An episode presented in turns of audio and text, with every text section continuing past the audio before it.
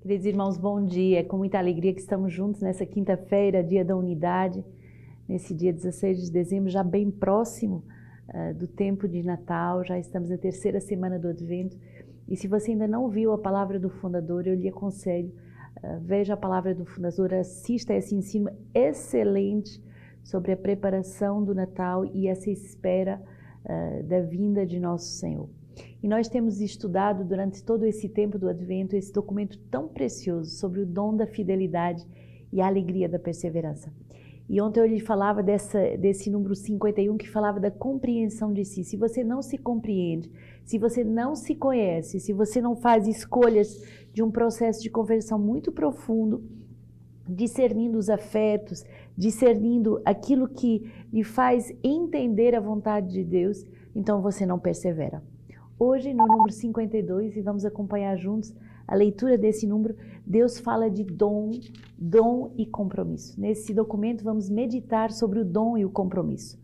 A compreensão de si, o, no discernimento dos afetos, manifesta-se em uma existência pensada e vivida como resposta à graça de Deus, que precede a chama ao dom incondicionado de si, a Ele e ao próximo. Somente numa dinâmica de doação gratuita é possível, de fato, uma efetiva realização de si conforme o Evangelho do Senhor Jesus.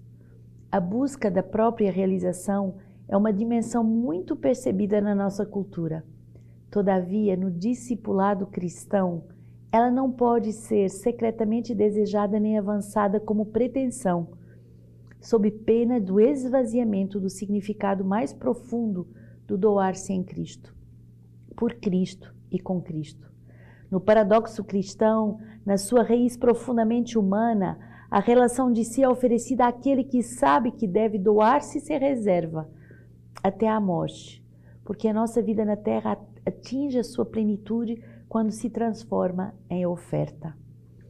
Caso retida, a vida está perdida. Se em vez disso ela é redoada, então se reencontra com uma plenitude surpreendente. A palavra do Evangelho diz a verdade profunda da vida humana, pois quem quiser salvar a sua vida a perderá, mas quem perder a sua vida por causa de mim e do Evangelho a salvará. O dom recebido chama-nos a restituir aquilo que nos foi confiado, segundo uma autêntica dinâmica gerativa. A dimensão pascal doa ao cristão, ao consagrado e à consagrada um significado de cumprimento que lhe permite viver a própria existência sem ser condicionado pela necessidade de contínuas confirmações da escolha abraçada e sem permanecer dominado pelos inevitáveis medos de que se apresentam no curso da vida. A pessoa consagrada é consciente de que nos sinais do limite da fragilidade e da miséria, leva em si um mais intenso e autêntico cumprimento da própria existência. A certeza da autocomunicação de Deus na história, do seu abaixar-se dentro das fragilidades humanas, alimenta a esperança de poder superar os próprios limites na perseverante oferta de si, sem desvalorizar crises e riscos. Esse número 52 é muito importante nesse documento, porque justamente percebemos que existe uma lógica que entra em concorrência com a lógica do discipulado, que é a lógica do, da autorrealização tão afirmada hoje na sociedade e na cultura moderna. Hoje a pessoa quer se autorrealizar, ser auto-promover, uh, se auto-valorizar. E o Evangelho vai nos ensinar justamente o contrário. É perdendo a nossa vida que a encontramos. É se doando sem reserva, sem limites, sem condições, que encontramos a plenitude de uma vida entregue e doada a Cristo. Então, há uma lógica uh, nova que o Senhor quer dar aos seus discípulos, a lógica de confiar a sua vida nas mãos do Pai, a lógica de entregar a sua vida. E aí, se a pessoa aceita confiar, se a pessoa aceita se doar, e é esse o tema que vamos meditar ao longo de todo esse ano. Se você ainda não adquiriu o seu compêndio de 2022, faça isso agora. Porque a grande responsabilidade do cristão é o que? É aprender que ninguém nos tira a vida, nós doamos a nossa vida livremente. E ao doarmos a vida, aparentemente perdemos a nossa vida, mas recebemos a plenitude de uma vida doada. Ninguém nos tira a vida, nós a entregamos uh, livremente.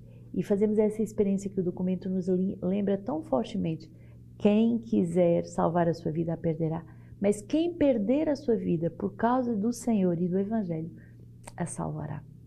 Hoje o Evangelho vai nos dar essa grande certeza de que uh, devemos encontrar uh, nos desertos da nossa vida o Senhor, que é a plenitude da nossa vida. Isaías 54, nessa primeira leitura de 1 a 10, esse júbilo ao qual nós somos chamados. Entoa alegre canto, ó estéreo, que não destes à luz.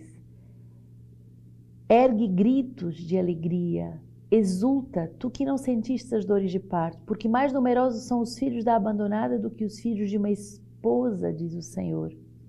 Alarga o espaço da tua tenda, estende as cortinas e as tuas moradas, não te detenhas, alonga as cordas, reforça as estacas, pois has de transbordar para a direita e para a esquerda, e a tua descendência se apoderará de outras terras e repovoará cidades abandonadas.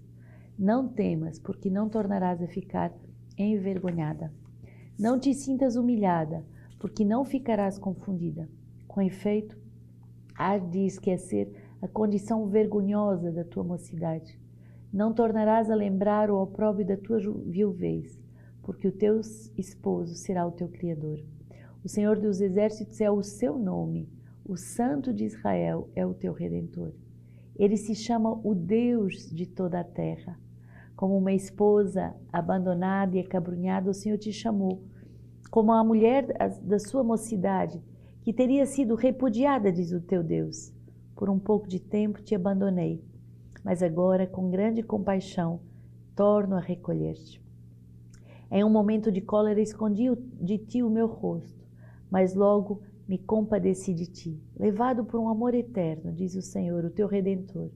Como nos dias de Noé, quando jurei que as águas de Noé nunca mais inundariam a terra, do mesmo modo juro agora que nunca mais me encolerizarei contra ti e não mais te ameaçarei. Os montes podem mudar de lugar e as colinas podem abalar-se, mas o meu amor não mudará. A minha aliança de paz não será abalada, diz o Senhor, aquele que se compadece de ti. Grita de alegria, alarga o espaço da tua tenda, é, vai explodir para a direita e para a esquerda, no sentido de uma fecundidade inesperada. Aqueles que perdem a vida pelo Evangelho recebem uma plenitude. Não é ficar olhar para si de uma forma narcísica, buscando a sua, o seu sucesso, a sua autorrealização. Exatamente o contrário. É se entregando, que vamos ver Deus alargando o espaço da nossa tenda e nos dar uma fecundidade inesperada. Deus tem promessas de fidelidade para conosco e de fato Ele não nos abandona. De fato, Ele faz essa, essa experiência muito forte de nos entregar uma vida eh, cheia de plenitude. Muitas vezes podemos nos sentir como essa mulher abandonada e acabrunhada, mas o Senhor vem fazer de nós uma terra, uma alma, uma esposa bem cuidada, bem amada.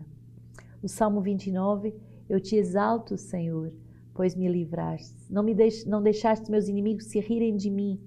Tiraste a minha vida do Sheol e tu me reavivastes dentre os que baixam a cova. Tocai para o Senhor, fiéis seus, celebrai a sua memória sagrada. Sua ira dura um momento, seu favor a vida inteira. De tarde o pranto, de, de manhã gritos de alegria. O Senhor ouve, tem piedade de mim. Sê meu socorro, Senhor. Transformaste o meu luto numa dança. O Senhor, meu Deus, vou louvar-te para sempre. Como é bom começar o dia proclamando a vitória de Deus. Mesmo se há momentos de solidão, de sofrimento, de dores, temos a certeza que o Senhor é aquele que não nos abandona, é aquele que verdadeiramente vem ao nosso encontro e que faz essa, essa mudança do luto em alegria, das dores em fecundidade queremos, como o salmista, dizer: Vou louvar-te para sempre. Lucas 7, 24 a 30. Tendo partido os enviados de João, Jesus começou a falar às multidões a respeito de João. Que fostes ver no deserto? um caniço agitado pelo vento? Mas que fostes ver um homem vestido com vestes finas?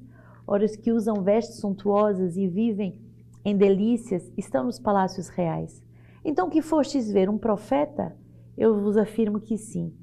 E mais do que um profeta, é ele que está escrito: Eis que envio o meu mensageiro à tua frente. Ele preparará o teu caminho diante de ti. Digo-vos que dentre os nascidos de mulher não há um maior do que João, mas o menor no reino de Deus é maior do que ele. Todo o povo ouviu e os próprios publicanos proclamaram a justiça de Deus recebendo o batismo de João. Os fariseus, os legistas, porém não querendo ser batizado por eles, aniquilaram-se para si próprios, aniquilaram para si próprios os desígnios de Deus. Tão importante esse batismo de João. O tempo do advento é o tempo de João Batista, porque é aquele que vem preparar os caminhos do Senhor. E ou você entra nesse batismo de conversão, de diminuir para que o projeto de Deus cresça na sua vida, ou você faz aquilo que a palavra diz hoje. Você aniquila para ti mesmo o desígnio de Deus. Os desígnios de Deus são maravilhosos, os desígnios de Deus são inúmeros, mas ou você entra nessa lógica do Evangelho de perder a vida, de diminuir para deixar Cristo crescer, ou então o Verbo não se encarnará na plenitude que ele é chamado a se encarnar na sua vida. Hoje, da Constituição Dogmática, Deus, criando e conservando pelo seu Verbo o universo, apresenta aos homens nas coisas criadas um contínuo testemunho de si mesmo.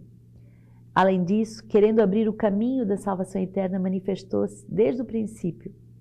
Depois eles caíram. Com a promessa da redenção, deu-lhes a esperança da salvação e cuidou sem cessar do gênero humano, a fim de dar a vida eterna a todos os que buscam a salvação, perseverando na prática das boas obras. Tempo de advento é tempo de conversão, é tempo de voltar para o essencial das nossas vidas, o Verbo, o Verbo que vem para nos recriar.